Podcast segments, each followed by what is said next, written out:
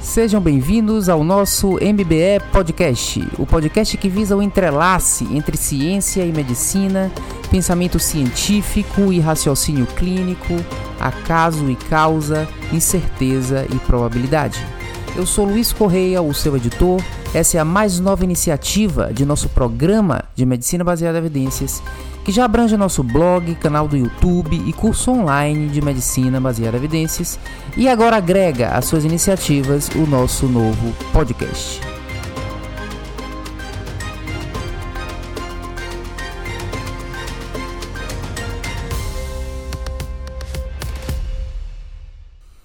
Olá, amigos. Confesso que eu tive dúvida se deveria lançar essa versão 6 do podcast Hoje é 16 de março de 2020 e minha dúvida reside no fato de que o único assunto que se discute é o coronavírus e qualquer outro assunto não tem relevância nesses dias. Como se não bastasse a epidemia viral e a epidemia do medo, nós agora temos uma epidemia de informação e uma epidemia de leitura das informações. Somos bombardeados com textos das mais diversas fontes e das mais diversos níveis de qualidade.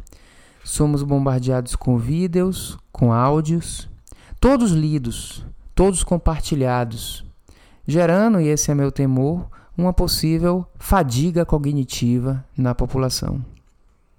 Não sabemos mais o que ler, não sabemos mais se devemos ler, e essas, uh, essa avalanche de informações gera uma nova demanda, uma nova avalanche de perguntas e, consequentemente, uma nova avalanche de textos e vídeos. Temos também, assim como na questão do vírus, um crescimento exponencial da quantidade de informações e isso me preocupa. Eu não querendo fazer parte uh, é, do processo de geração do excesso de informações, sempre me questiono a cada postagem ou a cada vídeo que eu uh, me manifesto em relação a isso, se eu deveria fazer o próximo. Nós postamos um texto no blog em 31 de janeiro, falando da epidemia do medo. Né? Um podcast foi uh, relacionado a esse próprio texto comentamos alguma coisa no podcast subsequente. E na semana passada fizemos um vídeo falando da diferença entre risco e dano. Todos muito bem recebidos, mas a cada vez que eu faço eu realmente me pergunto se eu deveria fazer alguma próxima coisa. E o que aconteceu aqui é que, como o formato do podcast é o lançamento semanal, até para gerar o hábito dos ouvintes e essa fidelização, muitos podem estar esperando isso, eu me questionei se entendo o plano de gerar um podcast hoje, se esse podcast deveria ser sobre coronavírus. Por outro lado, se a gente utiliza qualquer outro assunto, esse assunto não é relevante. Então a gente cai numa realidade que parece até um filme de ficção científica. Mesmo que eu queira falar de alguma coisa relevante se não for coronavírus, isso não será ouvido, isso não será valorizado, porque nós estamos tendo uma sobrecarga cognitiva, uma saturação cognitiva a respeito desse assunto. Muito bem. Então essa era a minha dúvida e por isso esse podcast está sendo lançado num horário um pouco mais tardio de segunda-feira do que na madrugada de segunda-feira, como é habitual.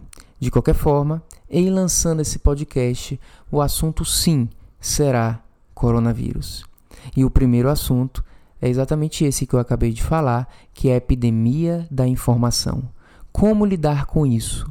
Talvez o que a gente precise seja deixar que o governo e o Ministério da Saúde nos passe as orientações e reduzir dentro de uma postura de menos é mais, porque talvez lendo menos artigos, a gente tenha mais tempo para pensar e para racionalizar as nossas emoções e as nossas atitudes em relação a esse problema, que já se basta enquanto problema, mas não precisamos aumentar com uma sobrecarga, com uma avalanche ou com uma nova epidemia, que é a epidemia da informação. Aconteceu o cisne negro. As minhas abordagens eh, relacionadas a esse assunto, eu tenho uh, geralmente uh, têm sido normalmente acompanhadas dessa reflexão a respeito do cisne negro. Fiz assim no primeiro texto que eu escrevi no blog e falei também do cisne negro, que é algo relacionado mais a dano do que a probabilidade, no vídeo que eu lancei na semana passada. Eu fiz uma predição no primeiro texto do blog, quando eu disse que não aconteceria um cisne negro. De fato, a cisne negro do ponto de vista biológico ou infectológico, do ponto de vista de infecção, ainda não aconteceu. E eu penso que, do ponto de vista de modelos preditores em relação ao que já aconteceu, provavelmente não acontecerá um cisne negro do ponto de vista de infecção. No entanto, eu estava errado em pensar que o único cisne, negro possível seria o cisne negro infeccioso. Porque, sim, aconteceu o cisne negro. A epidemia do medo, que é aquela com a qual eu me preocupei ao final de janeiro, de fato aconteceu.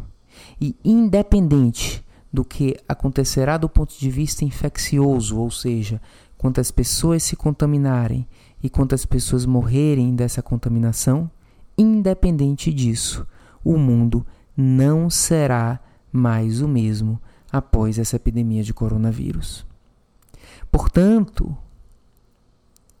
em se considerando a definição de cisne negro, eu já posso dizer que já aconteceu sim o cisne negro. Cisne Negro é um evento imprevisível.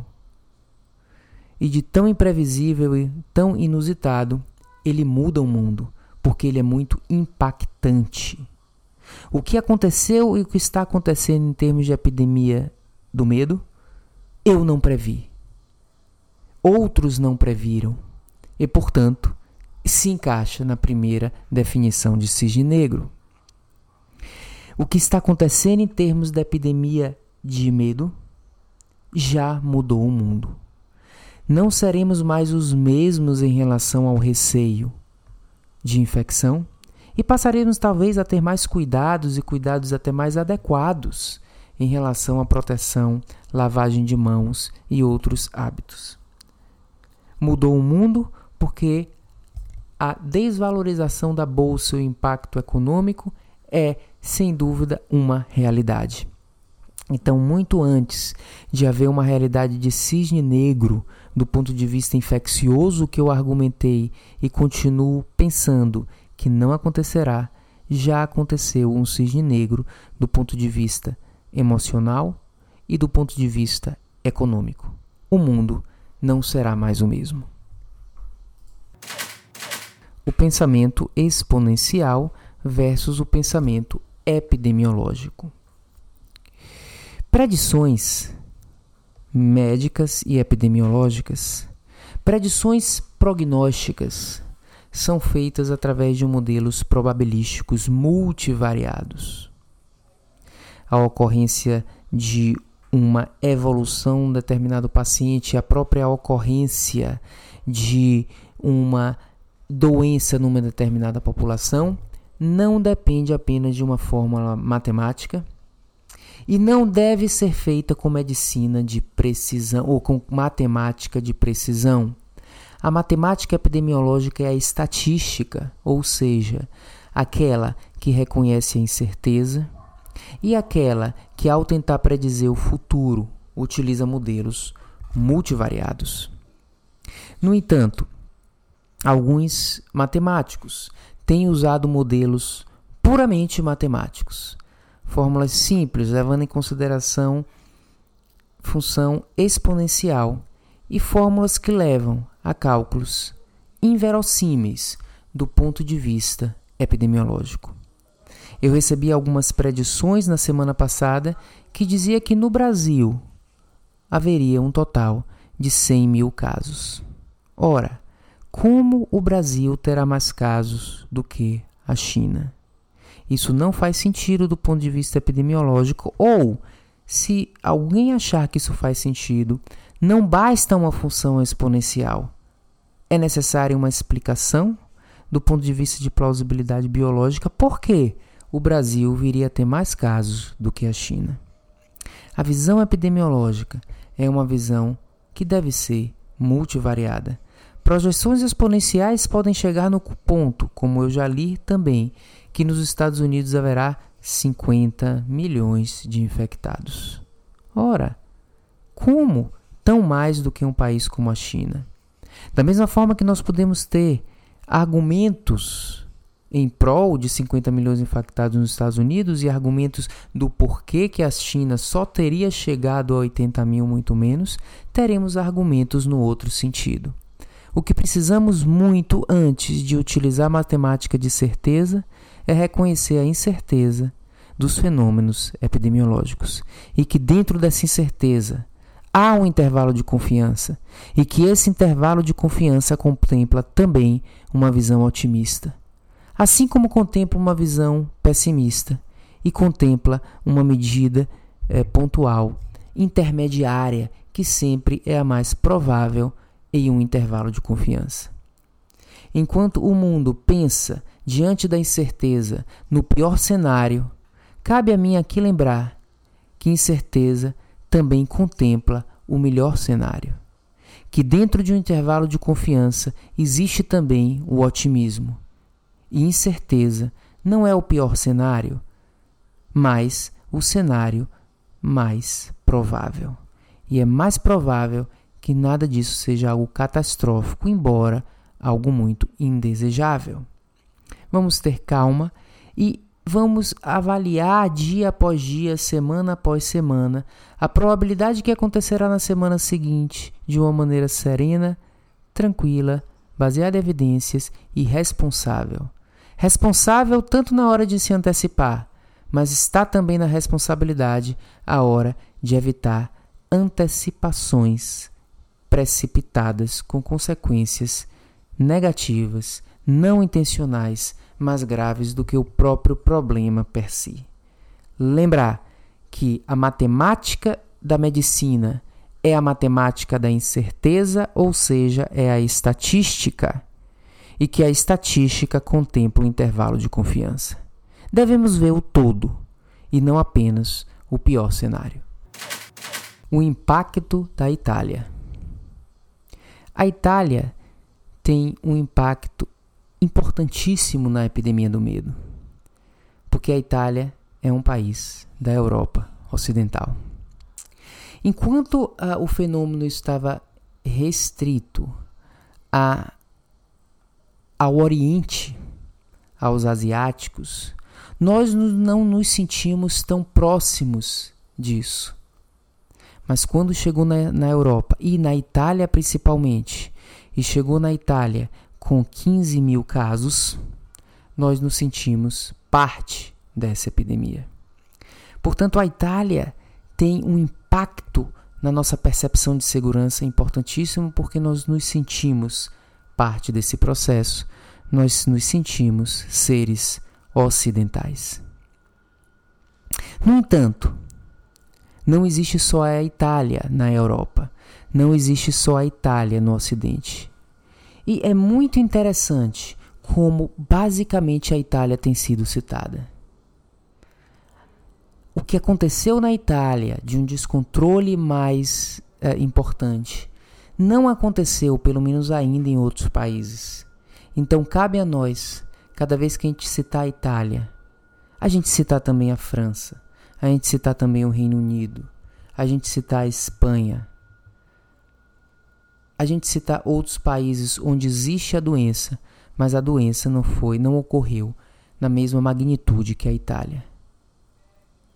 A citação quase única e exclusiva da Itália representa como nós vivemos diante da aversão à incerteza, um apego ao pior cenário e apegado ao pior cenário, a gente tem um processo de viés de seleção mental, onde a gente cita e foca apenas na Itália.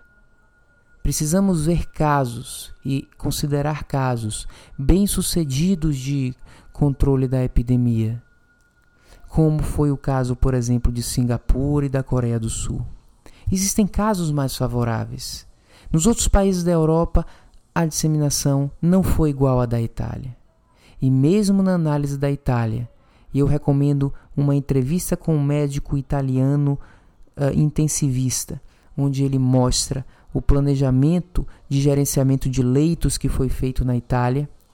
E ao ser perguntado se eles foram obrigados a escolher que paciente deveria ir para a UTI e quais teriam a UTI uh, ah, rejeitada para eles, ele respondeu que isso não aconteceu, que todos os pacientes que precisaram de UTI tiveram UTI. O que eles precisaram foi um gerenciamento mais adequado de leito. Então a gente vê a Itália sendo citada basicamente, os outros países mais favoráveis, pelo menos até então, sem esse nível de citação.